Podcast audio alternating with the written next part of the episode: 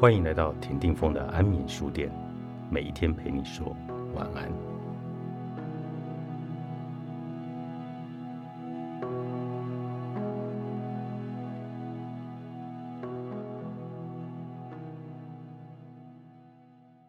最好的报复就是好好活着。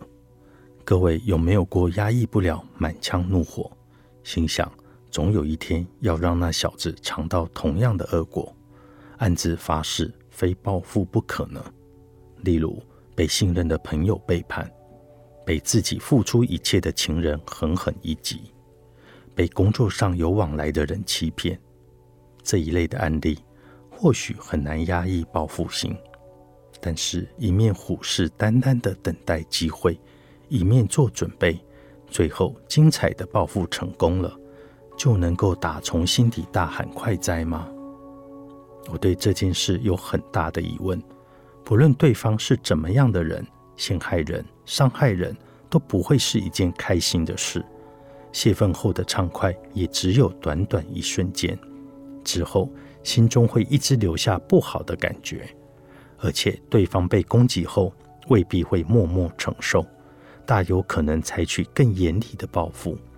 报复的连锁是世上常有的事，历史也证明了这件事。报复会返回到自己的身上。话虽如此，遭背叛的不甘心，被残酷对待的痛苦，被欺骗的悲哀等，确实也不是别人要我们忘记就可以马上忘记的。有人不论经过多久，都抹不去心的悲伤与疼痛。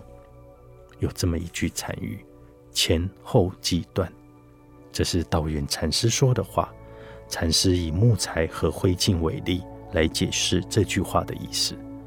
简单扼要的说，就是木材燃烧后会变成灰烬，所以也可以把木材视为灰烬以前的模样。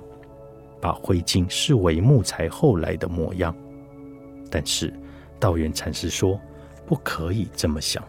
木材是木材，灰烬是灰烬，各有各的绝对模样，彼此并无关联。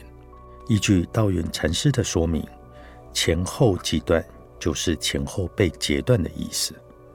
人活在过去、现在、未来的时间洪流里，但是活在当下。无可否认，就是现在。哪个现在？不是过去的后来，也不是未来的以前。过去与未来都被截断，才有绝对的现在。是不是很难理解呢？道元禅师也曾以四季为例，春夏秋冬四季会不断巡回。然而，并不是春天变成夏天，也不是夏天变成秋天。秋天变成冬天，在变迁中看似相关联，其实是被各自截断、独立，然后呈现出的那个季节。各位曾经遭到背叛、被残酷对待、被欺骗等事，都是过去，而我们是活在与那个过去截断的当下，所以静心活在那个当下就行了。想复仇。就是要让依然是遭背叛、被欺骗对待、被欺骗的自己，活在已经与过去截断的现在。那样活着好吗？很抱歉，我绝对不要。在终于可以好好活着的当下，一直感叹遭背叛、被残酷对待、被欺骗，不是太可惜了吗？那个背叛我们、残酷对待我们。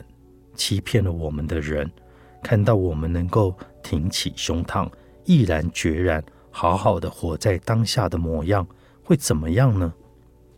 我输了，我认输了。他一定会这么想，然后对自己那样的行为感到羞耻难堪，因为报复是埋葬过去，而静心活在当下才是现在的你。你真的不必讨好所有人。献给容易受伤的你的厚脸皮学，作者深野俊明，平安丛书出版。